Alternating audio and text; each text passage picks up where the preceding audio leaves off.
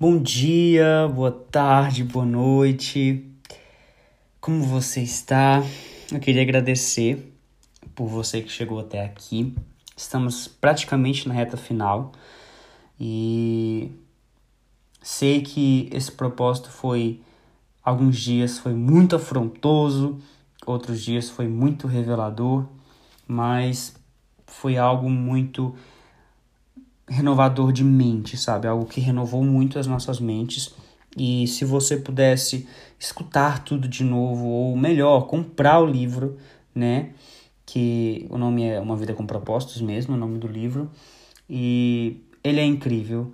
E cada dia que, que passa é, é, é um, um tema melhor, uma pergunta melhor, uma reflexão melhor.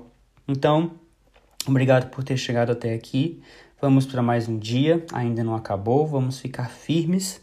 Amém? Vamos lá. Dia 38. Tornando-se um cristão de primeira classe. Jesus disse aos seus seguidores: Vão pelo mundo todo e contem as boas novas a todas as pessoas. Marcos 16, 15. Assim saberemos por onde ele quer que nós andemos. Assim, todas as nações conhecerão a sua salvação. Salmos 67, 2. A grande comissão é a sua comissão. Você tem uma escolha a fazer. Ou você é um cristão da melhor qualidade, ou é um cristão mundano. Cristãos mundanos buscam principalmente a satisfação pessoal. Eles estão salvos, mas são egoístas. Adoram comparecer a reuniões de louvor e seminários edificantes, mas você jamais os achará em conferências sobre missões, porque não estão interessados. Suas orações se concentram em suas próprias necessidades, bênçãos e felicidade. É a fé do eu primeiro. Como Deus pode tornar minha vida mais confortável? Eles querem usar a Deus para seus propósitos, em vez de serem usados por Deus para os propósitos dele. Os cristãos de primeira classe, em contrapartida, sabem que foram salvos para servir e feitos para uma missão. Eles são ávidos por receber uma missão pessoal e se entusiasmam com o privilégio de ser usados por Deus. Os cristãos de primeira classe são as únicas pessoas totalmente vivas nesse planeta. Sua alegria, confiança e entusiasmo contagiam, porque sabem que são relevantes. Acordam a cada manhã na expectativa de que Deus opere por meio deles de formas novas. de que tipo de cristão você quer ser? Deus o convida a participar na mais magnífica, ampla, multiforme e importante causa da história: o seu reino. A história é sua história. Ele está formando sua família para a eternidade. Nada é mais importante e nada, e nada durará tanto. Por meio do livro de Apocalipse, sabemos que a missão global de Deus será cumprida. Algum dia a grande comissão se tornará a grande consumação. Nos céus, uma enorme multidão de pessoas de todas as nações, tribos, povos e línguas estará um dia perante Jesus Cristo para adorá-lo. Envolver-se como cristão de primeira classe lhe permitirá experimentar um pouco do céu antecipadamente. Quando Jesus ordenou aos seus seguidores irem por todo o mundo e pregarem o evangelho a todas as pessoas, o pequeno bando de pobres discípulos do Oriente Médio ficou pasmado. Eles deveriam ir a pé ou cavalgar pequenos animais. Era tudo que tinham para o transporte, e não existiam barcos capazes de atravessar um oceano. Logo, existiam verdadeiras barreiras físicas que os impediam de ir por todo o mundo. Hoje temos aviões, trens, ônibus e automóveis. No final, é um mundo pequeno, que encolhe a cada dia. Você pode voar sobre o oceano em questão de horas e estar em casa no dia seguinte, se for necessário. As, as oportunidades para que cristãos normais do nosso dia a dia possam se envolver em missões internacionais de curta duração são praticamente ilimitadas. Cada canto do mundo está ao seu alcance. Pergunte à indústria do turismo. Não temos desculpa, não temos desculpas para não espalharmos o evangelho. Agora, com a internet, o mundo está ficando ainda menor. Além dos telefones e aparelhos de, de, fax, qualquer crente com acesso à internet pode se comunicar pessoalmente com pessoas de praticamente todos os países do mundo. Todo o planeta está na ponta dos seus dedos. Até mesmo os mais remotos vilarejos têm acesso a e-mail. Portanto, você pode hoje entabular conversas evangelísticas com pessoas do outro lado do mundo, sem nem ao menos sair de casa. Nunca na história foi tão fácil cumprir a incumbência de ir por todo o mundo. Os maiores obstáculos já não são a distância, o custo ou o transporte. O único obstáculo é a nossa forma de pensar. Para ser cristão de primeira classe, você deve se dispor a algumas mudanças mentais. Sua perspectiva e suas atitudes devem mudar. Frase ilustrativa. Nunca na história foi tão fácil cumprir a incumbência de ir por todo o mundo. Voltando. Como pensar como cristão de primeira classe? Troque o raciocínio egoísta pelo raciocínio altruísta. A Bíblia diz: Irmãos, não pensem como crianças, sejam adultos no seu modo de pensar. Esse é o primeiro passo para se tornar um cristão de primeira classe. As crianças só pensam em si. Já as pessoas maduras pensam nas outras pessoas. Deus ordena: não pensem somente em seus próprios interesses, mas estejam interessados nos outros também. É claro que essa é uma mudança de mentalidade difícil de ser realizada, pois somos naturalmente voltados para nós mesmos. E quase todas as propagandas nos incentivam a pensar em nós mesmos. A única forma de alterar esse padrão é sermos dependentes de Deus a cada momento. Felizmente, Ele não nos abandona para lutar sós. Deus nos deu o seu Espírito. É por isso que não pensamos da mesma forma que as pessoas deste mundo.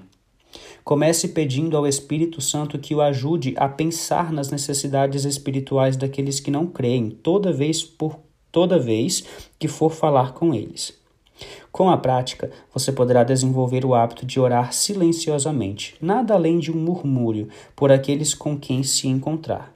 Diga: Pai, ajude-me a compreender o que está impedindo essa pessoa de conhecer você. Seu objetivo é verificar onde os outros se encontram em sua jornada espiritual, fazendo, fazendo então todo o possível para levá-los a conhecer a Cristo. Você pode aprender a fazer isso, adotando a mentalidade de Paulo, que disse: Não estou procurando o meu próprio bem, mas o bem de muitos, para que sejam salvos. Deixe de raciocinar de forma restrita e raciocine de forma global. Deus é um Deus global. Ele sempre se preocupou com o mundo inteiro.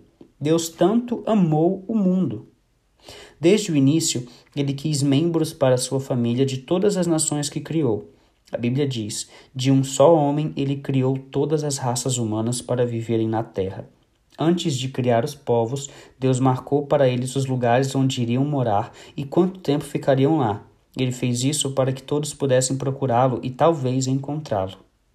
Grande parte do mundo já pensa de forma global. Os maiores conglomerados de comunicação e negócios são multinacionais. Nossa vida e a vida de pessoas em outras nações se tornam cada vez mais entrelaçadas. À medida que compartilhamos moda, entretenimento, música, esportes e até fast food. É provável que a maioria das roupas que você está vestindo e grande parte do que você come hoje em dia tenham sido produzidos em outro país. Nós estamos mais unidos do que, do que percebemos.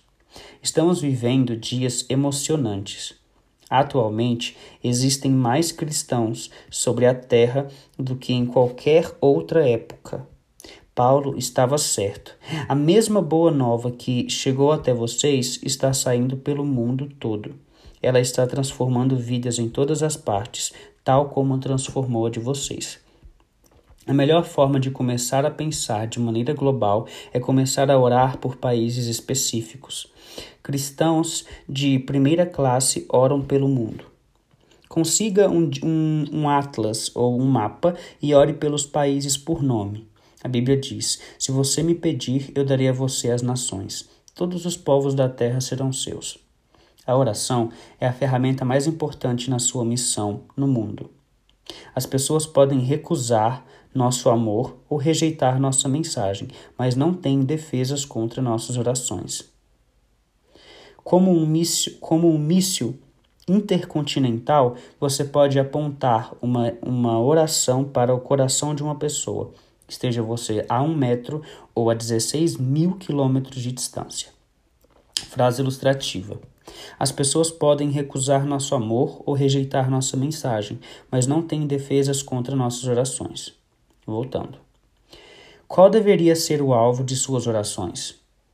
A Bíblia diz que devemos orar por oportunidades para testemunhar, por coragem para falar, por aqueles que irão crer, para, para que a mensagem se espelhe, se espalhe rapidamente e por mais obreiros.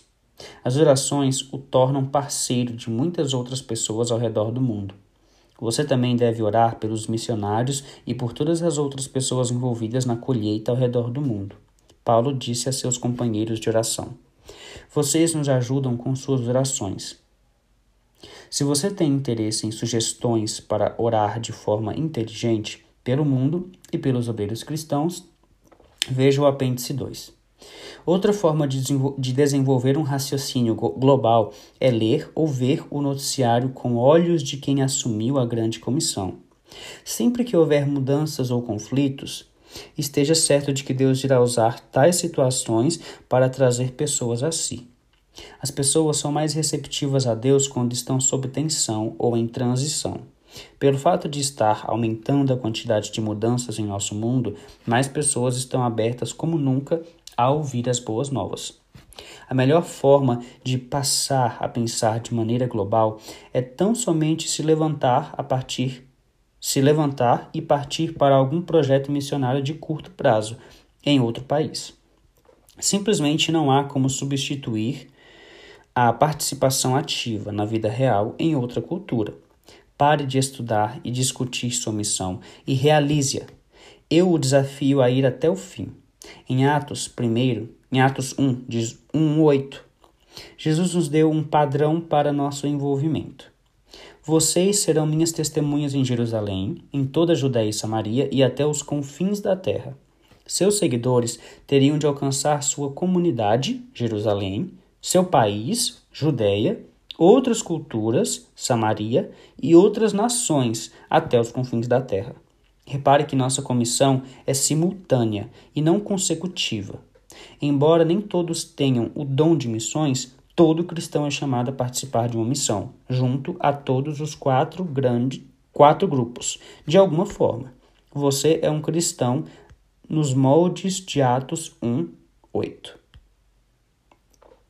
Estabeleça o objetivo de participar de um projeto missionário direcionado a cada um desses quatro alvos.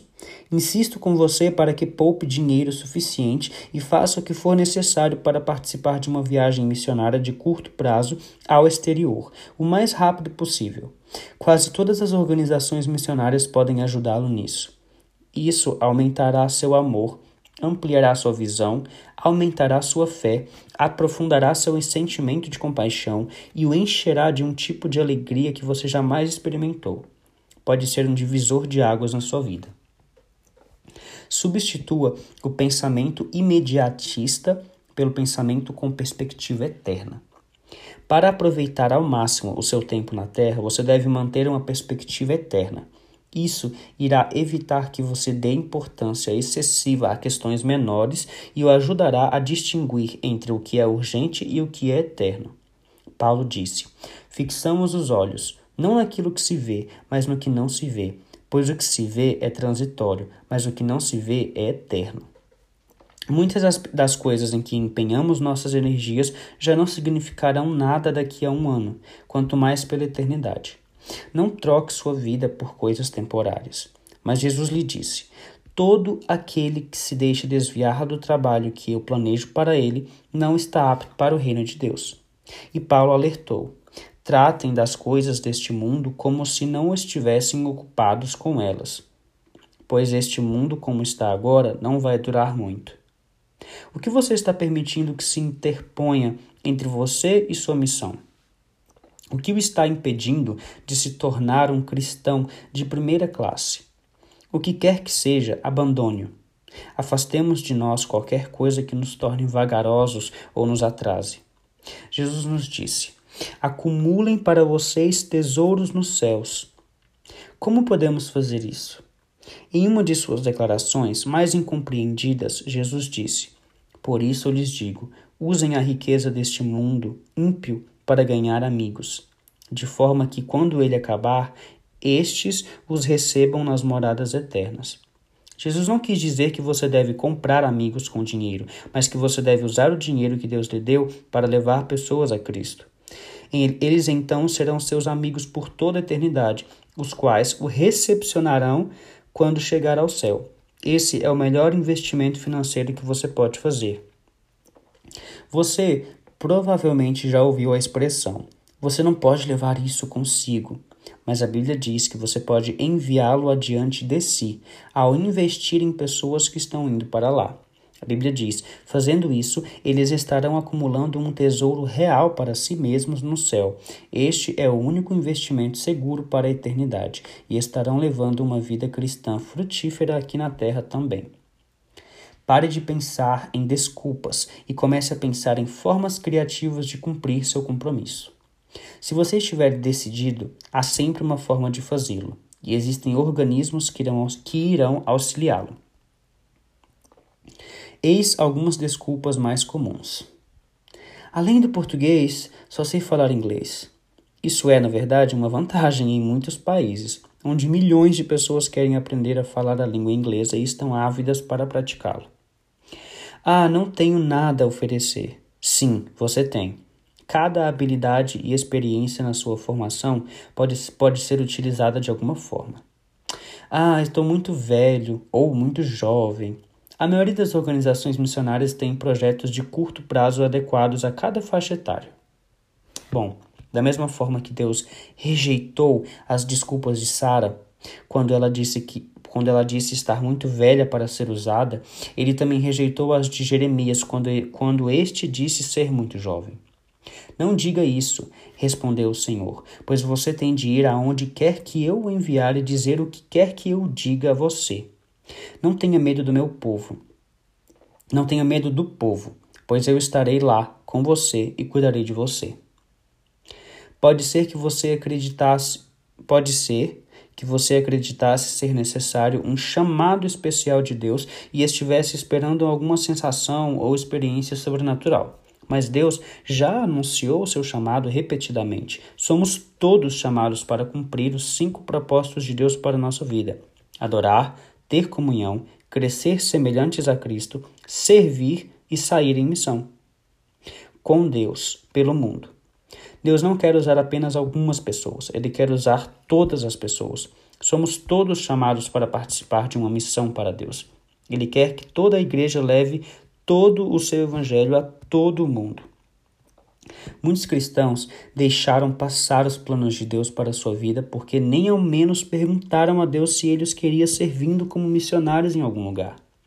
Seja por medo, seja por ignorância, eles automaticamente fecharam a mente à possibilidade de servir como missionários residentes em um ambiente de culturas diversificadas. Se sua tendência é dizer não, deve checar todas as diferentes formas e possibilidades atualmente disponíveis.